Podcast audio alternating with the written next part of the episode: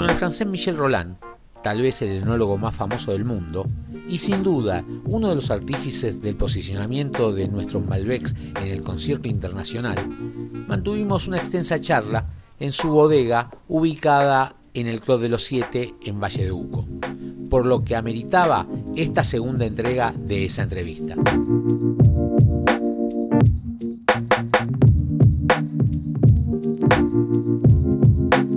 Hacer, una, diferenciación entre, entre Francia y más que todo Burdeos, y puede ser la zona de, Bordeaux o de Pomerol, y, Argentina, eh, yo diría que en forma simple, media broma, hay 100 años de diferencia.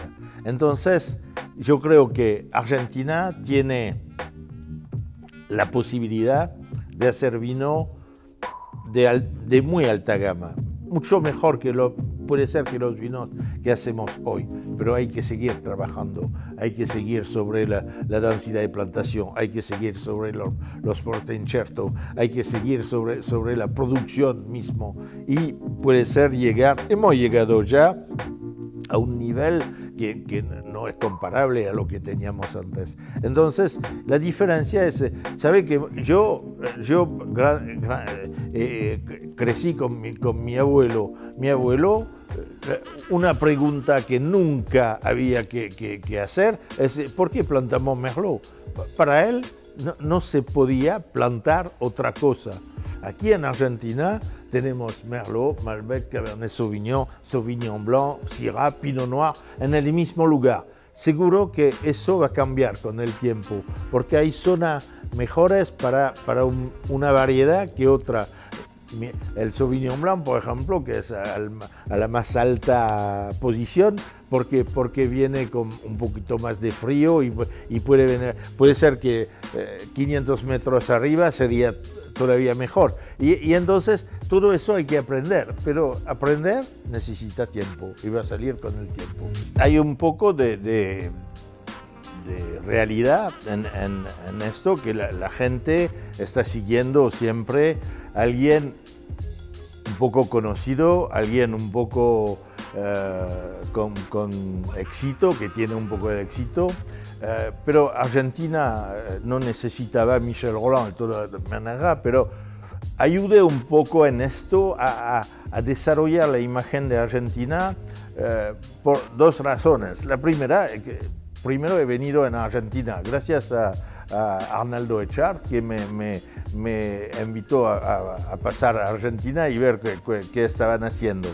Primera cosa. La segunda cosa, me, me pareció obvio que, que, el Malbec era, era la variedad de, de este país. Eh, mismo si los vinos no me gustaron tanto al principio, eh, había, había un potencial. Y entonces, desde eso, yo pensé que, que el Malbec era una variedad que había que desarrollar, porque no había, otro, países que, otro país que, que, estaba desarrollando el Malbec. Entonces, era, era la, la variedad emblemática del país.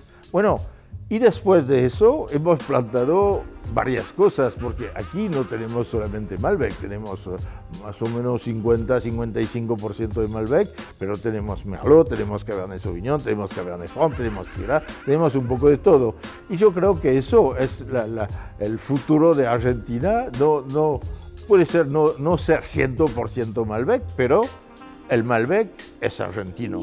La Argentina tiene la suerte de, de, hacer vinos de, buen nivel eh, con todas las variedades, porque hay, hay de, de Tempranillo a Tanat, Sangiovese y, y toda la francesa, y hay, hay de todo en Argentina. Puede ser que no vamos a llegar en todo caso al mejor nivel de vino, pero vamos a aprender dónde hay que cómo hay que posicionar, dónde hay que posicionar para hacer una variedad mejor que, que otra en un lugar particular. Y eso, eso necesita mucho tiempo. Pero el tema que, cada variedad puede tener su éxito en esta zona, es, es decir que es, es, una buena zona, porque no existen, no existen muchos lugares. Bueno, sabemos en Burdeos dónde, dónde está el Merlot, dónde está el Cabernet Sauvignon, dónde está el Cabernet Franc, pero bueno, hay, hay, hay lugares, podemos, podríamos plantar Chardonnay en Pomerol, vamos a hacer un lindo Chardonnay, Entonces, porque son, son tierra, mejor viene el Merlot, pero puede venir para, para un Chardonnay igual. La historia de Valdeflores es una buena historia, porque, oh, bueno, yo tenía un poco de experiencia con la uva, ¿eh? pasé dos o tres años, no me acuerdo bien, eh, haciendo el vino eh, por una bodega donde, donde estaba asesor. Y un año, eh, cuando recorríamos todos los viñedos antes de la cosecha, eh, no pasamos por, por, este lugar que no se llamaba Valdeflores en esta época.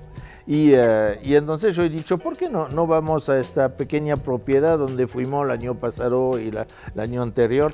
Y no, él quiere vender, no, no quiere vender la uva, quiere guardar la uva y entonces eh, bastante, no, no hemos podido comprar la uva.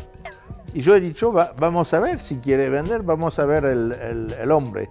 Fuimos, fuimos a ver el hombre y, bueno, hablamos de, de, de, de, todo, de la familia, porque, porque quería vender, porque el, hijo no, no, estaba interesado, bueno, todo eso. Y, y, al final yo he dicho, ¿cuánto quiere? Me, me, me ha dicho un precio y compré de manera muy simple, porque en esta época era, era 2000, eh, eh, noviembre 2000, creo, uy, noviembre 2000, estaba un poco antes eh, todo problemas de crisis en Argentina, y entonces los precios para nosotros no, no estaban en este momento eh, totalmente eh, débiles, como, como débiles, no, fuerte o alto, como, como puede ser hoy, pero bueno, era, era una buena época para comprar y, la, y comprar la propiedad. El tema es que, que este lugar tenía viñedo viejo, porque eso es, es, un criterio para hacer buen vino y una buena, una buena densidad de plantación. No teníamos que producir eh, demasiada uva eh, por planta y entonces hemos llegado a hacer un vino, creo que, que hoy podemos decir es un icono de, de, de, de Argentina y de la zona de, Valle de Uco.